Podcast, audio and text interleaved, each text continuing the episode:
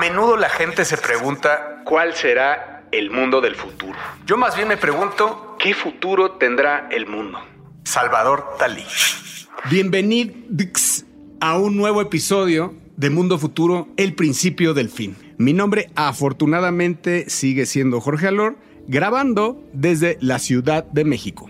Recordemos que Mundo Futuro es un podcast en el que no adivinamos el futuro, sino que lo exploramos. Aquí hablamos de tendencias, de innovaciones, de tecnología y todo lo relacionado de lo que está por venir. No pretendemos tener todas las respuestas, pero sí muchas de las preguntas. Este podcast está hecho por los líderes de los líderes de opinión con mucho cariño. Y bueno, pues ahora estamos de manteles largos aquí en Mundo Futuro porque nos acompaña, sí, desde la ciudad de Seattle, Washington, como siempre, pero ahora una personalidad, el señor Jamie Diamond CEO de JP Morgan, está con nosotros. Adelante, James, ¿cómo estás? qué crueldad, qué crueldad. Hola, Jorge, este, don Mario, don Emilio, eh, toda la gente que nos escucha. Les voy a explicar el gag. Eh, alguien amablemente incluyó la información de este podcast en el Internet Movie Database con el pequeño detalle de que no incluyó a uno de nuestros hosts, al señor Mario Valle, y que a mí me puso como Jamie Diamond, el CEO de JP Morgan. Y ahí está tu foto. Y ahí está mi foto, aparte. Que hasta le das un aire. ¿eh? Habrá que, habrá que reconocer si me depositaran su sueldo, yo estaría feliz de que me dijeran así. Pero entonces, si nos busca usted en IMDb, en Internet Movie Database, sepa que Gracias por incluirnos, pero no está bien la información. Muchas gracias, mi Jamie. Este, y bueno, desde Lisboa, desde Lisboa, Portugal ahora, porque pues ya empezó, ya empezó ese camino de nómada. El señor Mario Valle nos va a traer eh, pues, seguramente muchas sorpresas porque este, este camino que tiene de nómada al digital que hoy empieza en Lisboa y que terminará, me parece que en los Emiratos Árabes, ahorita nos explica, pero pues bienvenido desde el otro lado del mundo. ¿Qué estás haciendo por allá, mi hermano? Mi carnal, mi James, mi Jorge, mi Emilio, me da muchísimo gusto saludarlos como siempre, aquí desvelándome por amor al arte, desvelándome como el anciano ser humano que ya soy, pero muy contento de estar con ustedes en este ejercicio auditivo hecho con muchísimo cariño. Efectivamente estamos en Lisboa, me vine a pasar una temporada también de negocio, pero también por un poquito de placer, pero sobre todo para unas juntas de último momento que surgieron acá de este lado. Vamos en camino a Abu Dhabi, pero hay que regresar a GDC, a Game Developers Conference, en, a finales de marzo a San Francisco y luego ya nos retachamos otra vez. Pero como siempre, aquí al pie del cañón, pedirles, solicitarles, exigirles y darles la orden que nos hagan un review, que nos recomienden con sus primos, con sus tíos, con sus amigos, porque la verdad es que esto lo hacemos para ustedes, lo hacemos con mucho cariño, pero no tiene ningún sentido si no nos escuchan. Nos encanta leer sus tweets, mándenos menciones, díganos qué les parecen los episodios. Estamos encantados y sorprendidos de ver tanta y tanta gente que cada vez más, lo digo sin cortapisas, cada vez más escucha este Mundo Futuro podcast que hacemos con todo el cariño del mundo. Bienvenidos y bienvenidas. Vamos a comenzar. Mundo Futuro. Mundo, mundo futuro. Mundo futuro. El principio del fin. Es una producción de Sonoro. Con Jorge Alor, Mario Valle y Jaime Limón.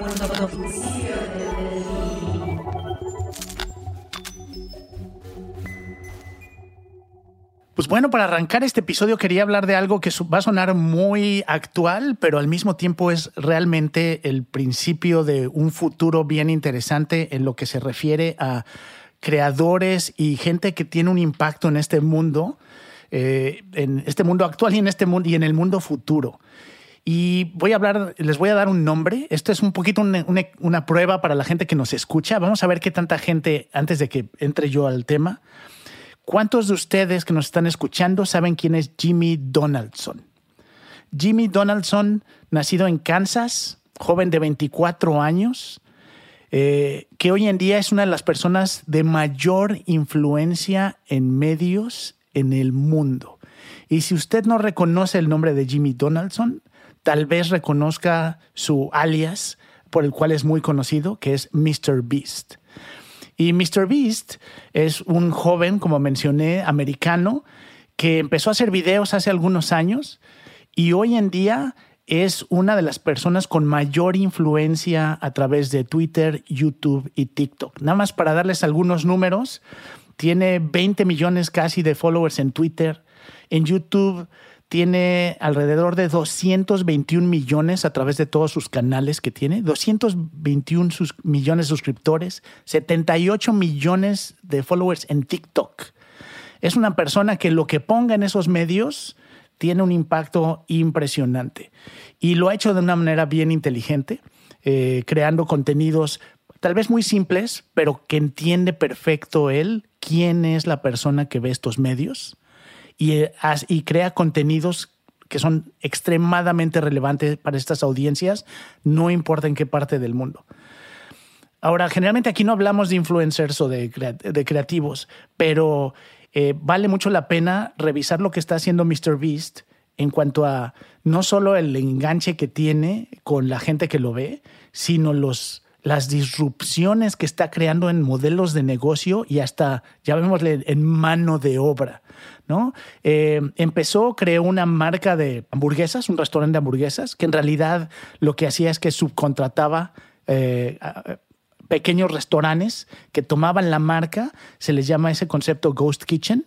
Y básicamente lo que pasa es que tomas restaurantes pequeños que son los que crean o eh, entregan o cocinan algo bajo una marca en particular. Pero no necesariamente con una salida al público, el Ghost Kitchen. Exactamente. Entonces tú llegas y por a través de internet pides tu hamburguesa de este Mr. Beast eh, o Mr. Beast Burger y tú no sabes de dónde llega pero lo pides por internet y te llega. Tú no sabes dónde lo cocinaron, eso no importa, lo importante es que compraste la marca, consumiste la marca.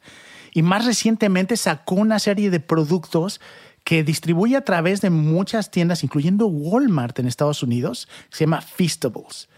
Son chocolates, galletas, que si, si, uno los ve, en realidad no son productos maravillosos, pero el simple hecho de que se llamen Mr. Beast Feastables han hecho que sean uno de los productos más vendidos de Walmart en los últimos meses, si no es que en el último año. Entonces es muy impresionante el impacto que está teniendo al crear sus propias marcas, al no necesitar intermediarios. Y la derrama más allá de lo mediático, sino la derrama hacia lo, gracias a su marca, hacia los productos de consumo. Exactamente. Y el, el que seguramente vamos a empezar a ver en un no muy lejano futuro personas como él, que a través de su marca personal, a través de su presencia, empiecen a crear no solo productos, sino hasta categorías de pronto de servicios o contenidos o eh, productos que puedas tú comprar que simplemente están impulsados ya ni siquiera por una campaña publicitaria,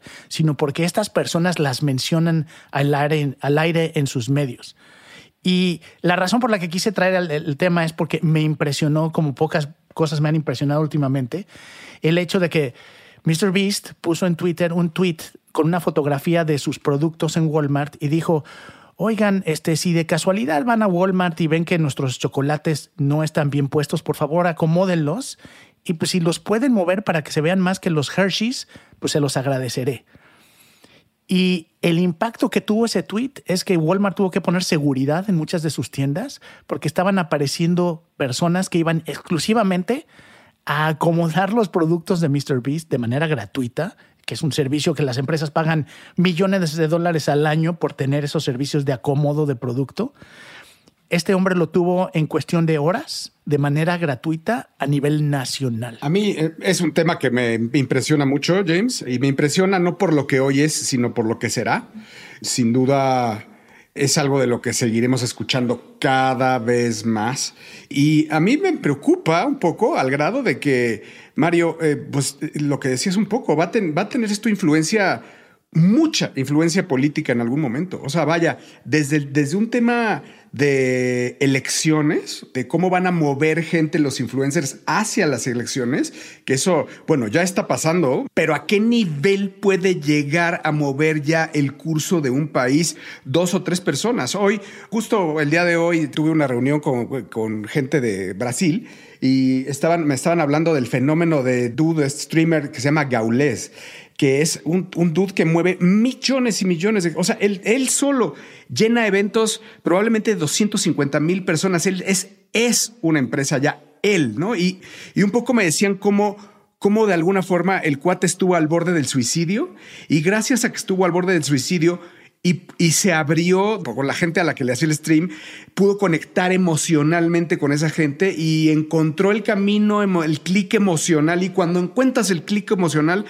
por ahí se fue y levantó empresa, levantó millones y, hoy tiene, vaya, toda una tribu, que incluso se llama tribu, así, tribu de gablés que pueden, eh, vaya, él está en torno a los videojuegos en este caso, pero él, eh, él y es una, es, una, es una institución ya en Brasil en el gaming de, millones y millones de personas. Ahora, ¿por qué no esto podría llegar a cambiar cualquier tipo de industria, porque hoy pues se ve en el gaming, porque ahí está la gente, es donde más, es la industria donde puede ser la industria del pop, ¿no? La, bueno, el pop culture eh, es donde se ve mucho esto, se ve, se ve en todos lados. Eh, eh, el tema de los productos, James, es algo que hemos visto desde, desde muchos que han, desde Luisito Comunica queriendo hacer sus, este, sus celulares, ¿no? O sea, creo que todos ven esa, e, ese, no sé, han salido líneas de cosméticos y etcétera, como que le, han tratado de dar y no necesariamente todos le han pegado, ¿no? Solo los que llegan a conectar son los que, los que sí la, la, vuelan del estadio, ¿no? Y creo que en ese momento de conexión es en el que estamos y vamos a empezar a, vivir ahora. Yo que me dedico al marketing, pues de, de alguna forma es algo que sin duda, sin duda será un gran, gran protagonista de, del mundo futuro del marketing y que será, bueno, que ya es, por supuesto, y que será más, ¿no? No solo del marketing, y lo hemos platicado, Mario, sino también del entretenimiento, porque porque incluso habíamos dicho, podrías entrar vía VR o cualquier o whatever tecnología que pueda ser a las vidas, a las vidas sentir, vivir lo que ellos viven, sienten y por eso y por eso ellos podrían cobrar, ¿no? También por la parte experiencial. Entonces, para mí es un fenómeno que ayer veía justo números de la IAB y ves que, el share, el share, el pay de la inversión publicitaria casi te puedo decir que está igualando el tema de influencers a la televisión abierta. Ya es, ¿en qué momento íbamos a decir eso, no? sí, una de las cosas que eh, este cuate Mr. Beast mencionó es que en algún momento pensó en anunciar sus, este, comprar un espacio publicitario en el Super Bowl para anunciar sus chocolates, que son los These Nuts. Eh, que hasta el nombre que escoge y todo está pensado en la audiencia, ¿no? En los chavos que lo siguen. Eh, y de repente se dio cuenta y dijo, no, ¿para qué compro este spot en el Super Bowl si yo con mis tweets les llego al doble de gente, ¿no? Eh, entonces, el poder que está teniendo personas así, la disrupción que pueden crear, donde ya no necesitas ser una gran empresa para vender millones de unidades de un producto, simplemente con el alcance personal que tienes, es algo que nunca habíamos visto eh, y que probablemente va a impactar a muchas categorías, ¿no? Donde estás teniendo empresas como Mondelez o Hershey's o todas estas empresas de, que llevan este, cientos de años en algunos casos generando productos y creciendo, bueno, no cientos de años, décadas y y hoy en día, en, un abrir y cerrar de ojos, alguien puede competir, ¿no? Pero una de las cosas que estaba diciendo Jorge que me parece muy importante para manifestar justamente este cambio que va más allá del marketing, que tiene que ver con marketing, pero que no nada más tiene que ver con productos o marcas, etcétera, o con videojuegos o con otras industrias, es la influencia ahora sí estructurada, explosiva y masiva de cosas como las que vimos, lo estaba diciendo yo hace un rato, Donald Trump era eso. En otros medios, en un medio de comunicación a lo mejor más tradicional, la televisión, sus libros, pero al final del día Donald Trump supo utilizar esa base de fanáticos, ¿no? En la red social llamada televisión por cable, ¿no? Con este programa en donde él salía y donde se hizo famoso y sus libros con Kiyosaki y todo lo demás de Apprentice. Pero ahora imagínate el siguiente gran capítulo es ver a todos estos monstruos del alcance digital moviendo votos y moviendo conciencias y moviendo incluso digo, madera, pero hasta poder mover, la siguiente generación de suicidios masivos. Que ese es un problema, Mario. O sea, lo que estás diciendo, por supuesto, acabamos de decirles la parte bonita, pero la parte, la parte triste es la parte aspiracional. Ya saben que ustedes pueden contar conmigo para toda la parte oscura. Ya vimos, ya vimos que déjame complementarte, que, es la parte, eh, la parte triste, ¿no? Que es la parte aspiracional de los niños hoy que ven en ellos un modelo a seguir porque ven que, por todo lo que acabas de decir, porque mueven masas, porque son millonarios, porque vaya, pero y, hemos visto esta plaga, no sé si han visto esas, estas, estas fotos de los, de, los, de los chinos que se ponen debajo de los puentes, pero debajo de un puente en China puede haber 100 100 chavitos con su aro de luz y su, y su tripié con su teléfono que están streameando cerca de las, de las zonas de alto nivel adquisitivo para que el algoritmo de TikTok los ponga, bueno, no sé si es de TikTok, la verdad, para que el algoritmo de esa red social en la que estén este, los pueda darles preferencia a la, de la gente rica por, una, por un premio de geolocalización. Pero de verdad es loco, es loco. O sea, pero de verdad, debajo de un puente de una colonia con lana china hay 100, 100, chavitos haciendo streams para, para, poder, para poder ser relevantes a la gente con dinero. Eso, bueno, e, eso me parece eh, eh, triste, eh, que, puede, alarmante, ¿no? Alarmante, pero lo que estamos viviendo más bien es como una, si se puede llamar el término long tail, porque, porque al final sí hubo en nuestros tiempos un, voy a decir, un bono, ¿no? Un bono que movía masas un bono que podía este, anunciar eh, Coca-Cola y Nike y Puma y lo que fuera y cobraba millones y millones de dólares, ¿no? Y además el cuate pues tenía influencia o, podríamos decirle a, Mario que le guste más un ejemplo, Zack de la Rocha podía mandar quemar un Walmart y, lo quemaban, güey. O sea, ese, ese es el punto y tenían millones y millones de fans en torno al tema musical. Pausa. Para la gente que no es Gen X, Zack de la Rocha, líder y vocalista de la mejor banda o una de las mejores bandas que ha pisado el planeta Tierra, llamada Rage Against the Machine. Y nos ponemos de pie aquí todos, hacemos una pausa. Ahora sí, James, continuamos. y creo que para, a lo mejor para cerrar un poquito este tema, que de nuevo tal vez se sienta muy eh, actual, pero es, son las semillas de lo que vamos a ver, eh, de cómo evoluciona todo esto. Eh, para, para cerrar eso, creo que siempre vale la pena entender que el nivel de inmediatez con el cual estas personas pueden contactar a tantas millones de personas y las implicaciones que eso tiene en los ejemplos que ustedes daban, ¿no? El, el que esta persona, el que Mr. Vista haya dicho, por favor vayan al Walmart y que en las siguientes dos horas los Walmarts tuvieran problemas de seguridad. Eso está impresionante. Los tiempos de respuesta que puede tener un gobierno o una empresa o uno como persona para reaccionar a millones de personas recibiendo un mensaje y pidiéndoles que hagan algo, es algo que nunca hemos vivido, ¿no? Esa inmediatez, esa ah, facilidad de acceso, y creo que va a tener repercusiones en algún momento cuando este, esperemos los, los gobiernos entiendan la prioridad que hay que tener para legislar y controlar algunas de estas cosas, que yo sé que la gente que le gusta todo, este, está en contra del control, seguramente no le va a gustar ese concepto, pero el, el, hecho de que estas personas, que personas como MrBeast tengan el impacto que tienen hoy en día, es algo que en un, en un futuro no muy lejano se presta para que suceda algo que nos haga pensar dos veces cómo funciona esto. Estás escuchando, estás escuchando, escuchando. Mundo futuro, mundo futuro. Bueno familia, pues yo les voy a platicar de algo que para cambiarle un poquito al tono no es mala noticia, no son temas apocalípticos, no son temas densos, nada de hablar de Julio Cortázar, nada de hablar de, cosas densas y de eh, cómo el mundo va a acabar. De lo que les voy a hablar, eh, esto no es una noticia como tal, pero es un producto y una compañía que me llamó muchísimo la atención dentro de esta, de este, de esta fiebre alrededor de eh, la inteligencia artificial.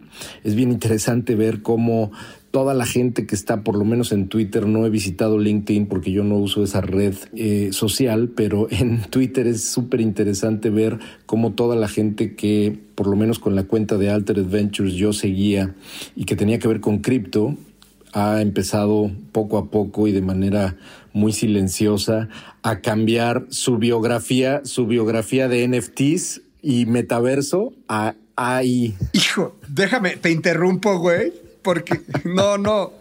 Me caga, güey. Me caga, perdón, que lo tenía que decir. No, alguien lo tenía que decir. Se tenía que decir y se dijo gracias, mi hermano, pero he visto cómo han ido trans y, se han ido transformando como que no quiere la cosa. Ya nadie habla de los NFTs y de cripto. Ya nadie, todo el mundo está súper AI. Ya nadie tiene los ojos de láser. Todo mundo está con la fiebre de la inteligencia artificial, ¿no? Yo lo que quería compartir el día de hoy es que, bueno, hemos hablado aquí de que sí, sin duda hay una fiebre y yo lo he dicho y lo dijimos, hay que decirlo. Cuando empezó la fiebre de los NFTs, empezaba la fiebre de los NFTs y nosotros aquí en Mundo Futuro le dijimos, querido Podescucha, aguas, porque esta historia ya la conocimos, aguas, y efectivamente sucedió. Cuando la fiebre del metaverso, dijimos, a nosotros no nos gusta la palabra metaverso, no somos tan fans, pero sin duda creemos que la realidad aumentada viene con todo. Yo sigo siendo un gran creyente de la realidad virtual, pero hay que ir pausados y despacito que llevamos prisa. Yo creo que va a ser algo muy parecido con la inteligencia artificial. A este tren, como ha dicho Jorge, ya no lo detiene nadie. Pero sin duda, cada que hay una fiebre, cada que hay una, un movimiento masivo, y esto sucede mucho en los mercados bursátiles, que es en la parte de la que yo me dedico.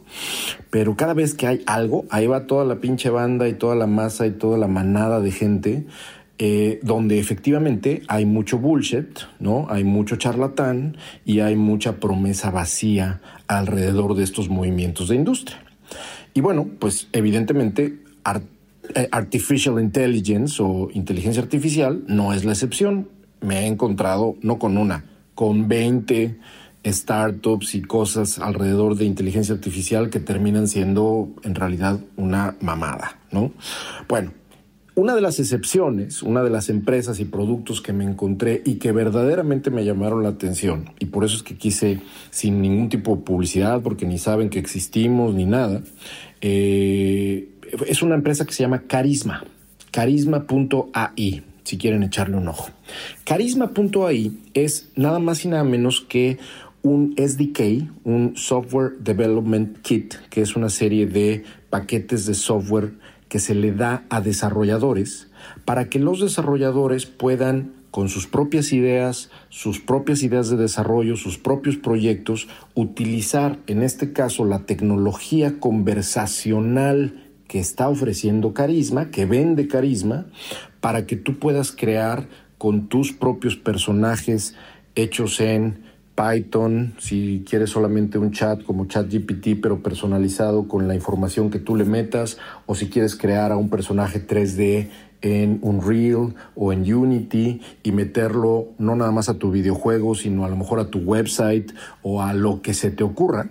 Lo que está ofreciendo Carisma me, pareció una cosa bien interesante, muy concreta, pero también de mucho valor. Y es que las empresas, los creadores, la gente que genera contenido, tiene sus propias rutas de decisión y contenidos propios para poder, por ejemplo, ayudarle a un cliente a comprar algo o para darle información específica de su producto, de su servicio, de lo que está creando.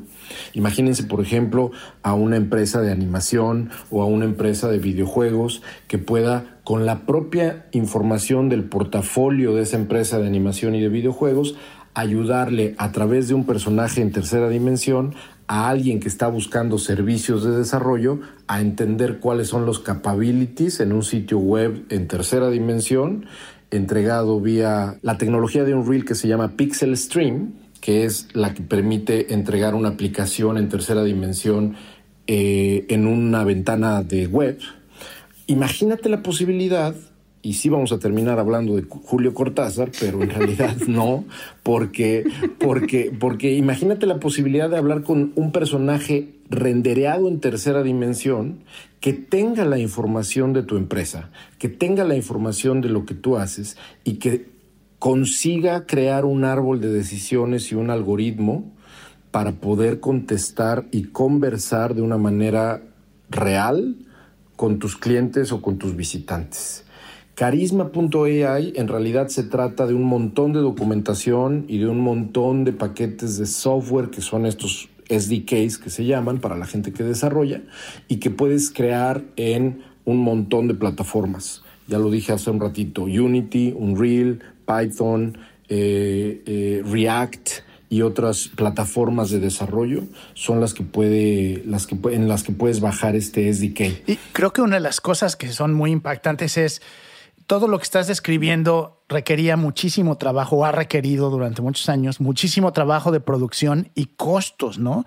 Y ahora estamos viendo soluciones donde probablemente de aquí a un año, a lo mejor, va a haber pequeñas empresas que a lo mejor se dedicaban a otra cosa o tienen los conocimientos básicos, pero se van a, van a poder ofrecer servicios técnicamente a cualquier empresa, no importa el tamaño, de tener soluciones así interactivas, ¿no? Con inteligencia artificial, y, o sea, con narrativa interactiva. Exacto, ya no va a ser solo las grandes empresas las que pueden hacer estas cosas, porque los costos y el acceso a todo este desarrollo eh, se está volviendo algo muy común y muy accesible. Es una de las cosas, a mí me gustó muchísimo esta plataforma, Jaime y Jorge, porque es una de las cosas en inteligencia artificial que realmente existen, que ya no son ideas como las que hemos arrojado en este podcast, que están demostrando que viene una convergencia entre el mundo narrativo interactivo de los videojuegos, entre el lenguaje de los videojuegos y su aplicación con inteligencia artificial en otras industrias,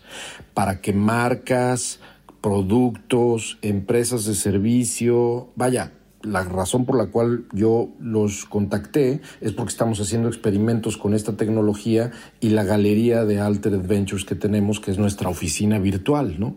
Para que puedas incluso, imagínate tener a alguien que te pueda hacer el pitch, más bien que tú puedas tener a alguien dentro de la galería de Altered Ventures a quien le hagas el pitch y que esa persona entre comillas, persona virtual te haga preguntas específicas que yo mismo dictamine. A mí me preocupa un poco, Mario, que no sé, tú que estás ya adoptando estas tecnologías, me preocupa un poco que contigo, como mi amigo y como algunos startuperos que estarán pensando hoy en otras cosas, que esta tecnología ya les, ya les tiró el, teatrito, ¿sí me explico? O sea, el, el punto es que a este asteroide que está pegando de la inteligencia artificial, ¿hasta dónde va a llegar el shockwave arrasando eh, startups y startups y startups que hoy están empezando a pensar en una cosa y pasado mañana, oye lo que te digo, pasado mañana va a salir otra cosa 10 veces mejor, tanto hecho por una por otra startup como por las por los Big Seven o Big Eight o Big Ten que les, lo que les quieras decir. Eh, eso me preocupa un poco porque yo he estado pensando, ahorita que te escuché en todo tu vida, en todo, en todo el journey que contaste de, de, dónde empieza y que es una API y bla, bla, bla, pues yo me ibas tirando ideas de algunos posibles negocios que ya tenía, ¿no? En la idea, en, la cabeza y que dijo, y esto podría ser, pum, no, pues claro, con lo que está diciendo Mario, ya va, va este escenario. Oye, con lo que está diciendo Mario, si pega, va este otro. Y, y, si en algún momento yo quisiera, eh, me costaría trabajo, por ejemplo, poder llevar a una marca hacia allá. Eh, o, simplemente adoptarlo nosotros como un modelo a seguir, más allá de la innovación que eso representa, sino más allá de eso, sino como un modelo eh, para monetizarlo, cuando en lo que te tardas en, implementar algo así, que no es no menos de ocho meses, un año, ¿verdad? En, tenerlo listo. Ya salieron 40 cosas mejores. O sea, o ya, ya se fue el tren para otro lado. ¿Qué piensas de eso? Checa una de las cosas que está justamente relacionada con lo que estás diciendo y que a mí me, me impactaron más de esta tecnología llamada Carisma. Hay un set dentro del SDK de Carisma, Jaime, que es un manager de emociones. Tú puedes configurarle hasta 12 emociones a tus caracteres, a tus personajes interactivos y subirle o bajarle cada una de esas emociones dependiendo qué es y cómo quieres que responda. Eh, hay tres maneras en las cuales este Emotion Manager funciona. Uno con sentimientos, literalmente, que son configuraciones de corto plazo para que el personaje interactivo que crees pueda tener, eh, por ejemplo, despegues de amargura, despegues de felicidad, despegues de enojo eh, o bursts. El otro es moods, ¿no? De qué humor está o de cuál es como el tono con el cual vas a tener una interacción con ese, con ese personaje. Y la otra es cómo establecen relaciones ya sea entre personajes interactivos o contigo como cliente o contigo como la persona con la que estás interactuando.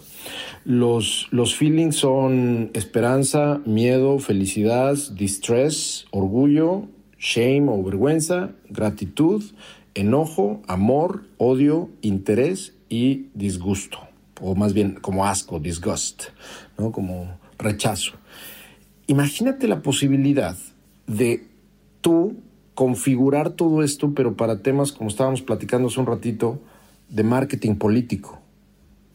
Y que tú pudieras tener a un personaje que te acompañe, no que sea el candidato o la candidata, sino que sea un personaje que ayude a partir de todos los sets y árboles de decisiones que le meta el equipo político de marketing de ese candidato o de esa candidata para poder justamente hacer y convertir a un personaje virtual en un influencer con el cual puedes platicar a partir de ese personaje político. Qué miedo, güey. Qué miedo, güey.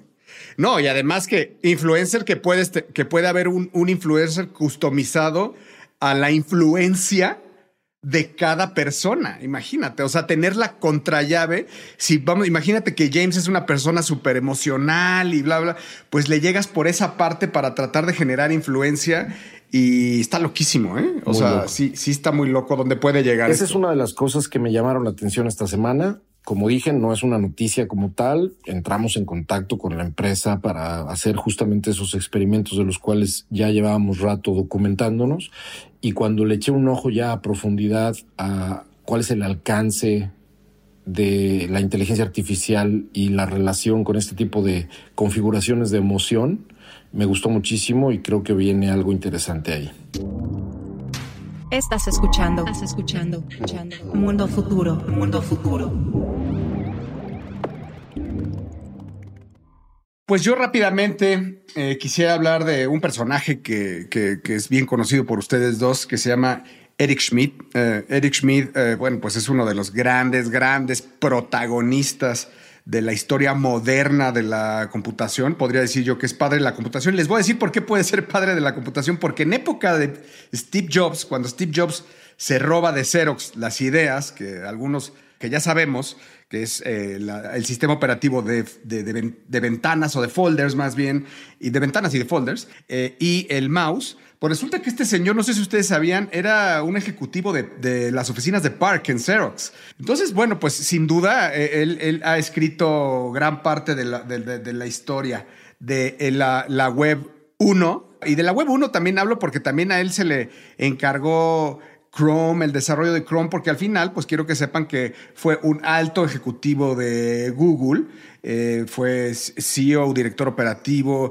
y después eh, chairman, etcétera. Eh, y él fue el que realmente hizo crecer exponencialmente a Google para hacer lo que hoy es. Y, bueno, pues él se sale de Google. Tiene su silla todavía ahí, de, hecho tuvo silla también en el board de Apple en algún momento. ha escrito, dicen que ha escrito las historias de todas las empresas, excepto la de Microsoft.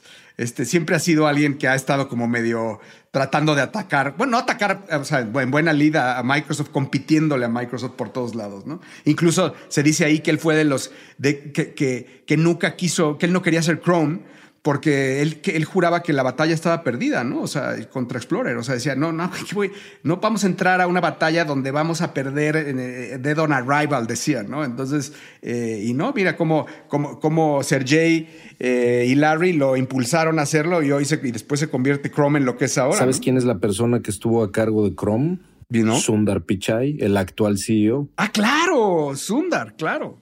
Claro, él, él fue la persona que estuvo a cargo de Chrome y después se convierte en CEO hasta la fecha de Google y eh, un, personaje importante en la vida también de, de, esta empresa. Bueno, pues resulta que Eric Schmidt, les decíamos en, otro, en otros capítulos, en otros, en otros episodios de Mundo Futuro, hablábamos de que eh, incluso Jaime dijo, pues quién sabe qué diablo se le metió eh, y, que él eh, pues ahora está desarrollando no, no necesariamente hardware para la guerra, sino tecnología.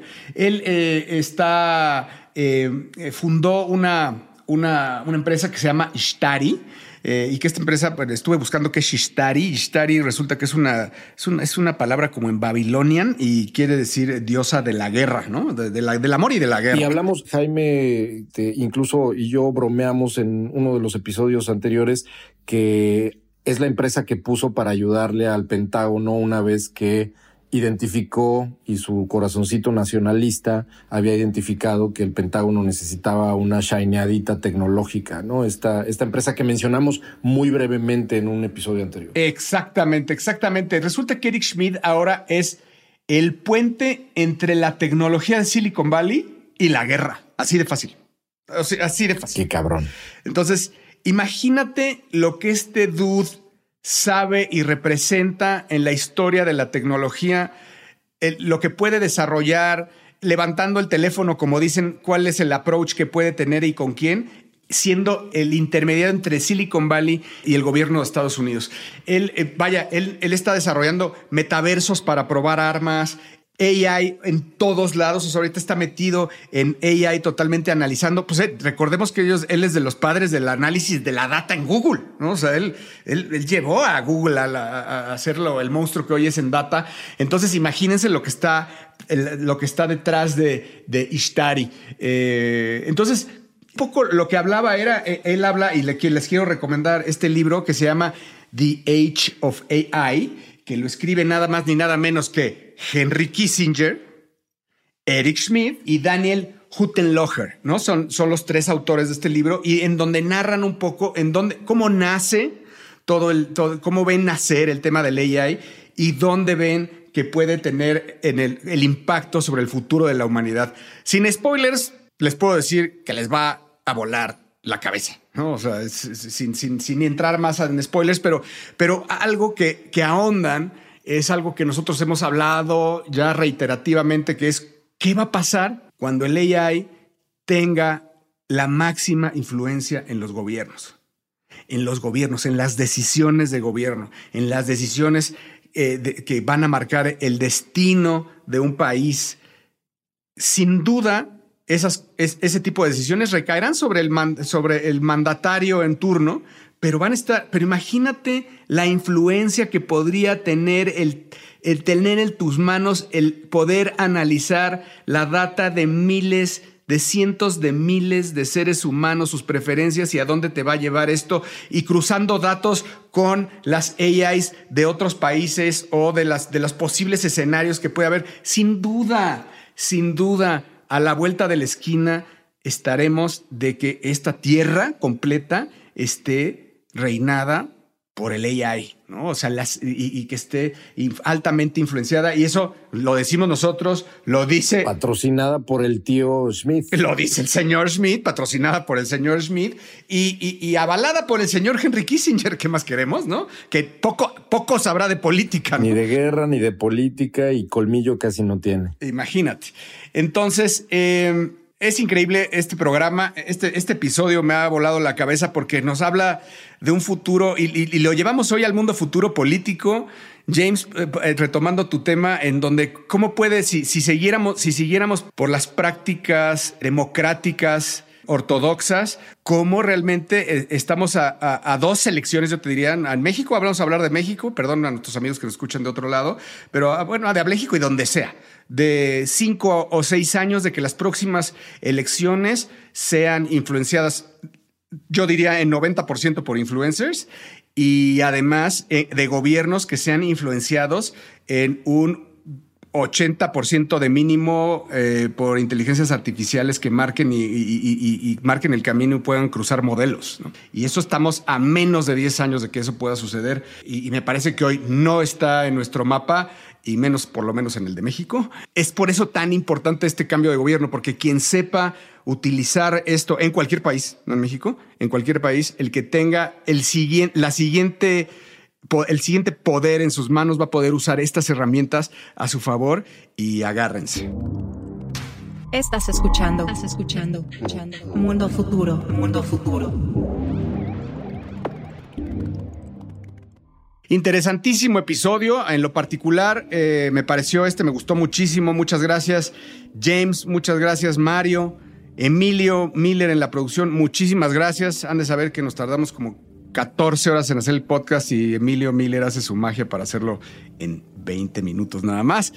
Muchísimas gracias a todos y cada uno de los que nos escuchan. Muchísimas gracias del fondo de nuestros corazones. Si usted nos quiere seguir en Twitter, siga al señor eh, Mario Valle, por favor.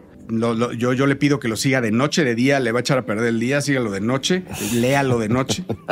Arroba Bill Benny. Eh, y si usted quiere saber los insights eh, más profundos de la, de, la, industria.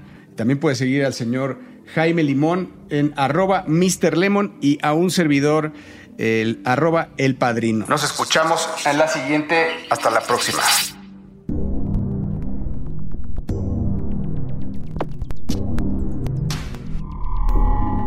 Esto fue, esto fue, Mundo Futuro, Mundo Futuro, el principio del fin. Síguenos en Twitter, Spotify y Apple Podcasts.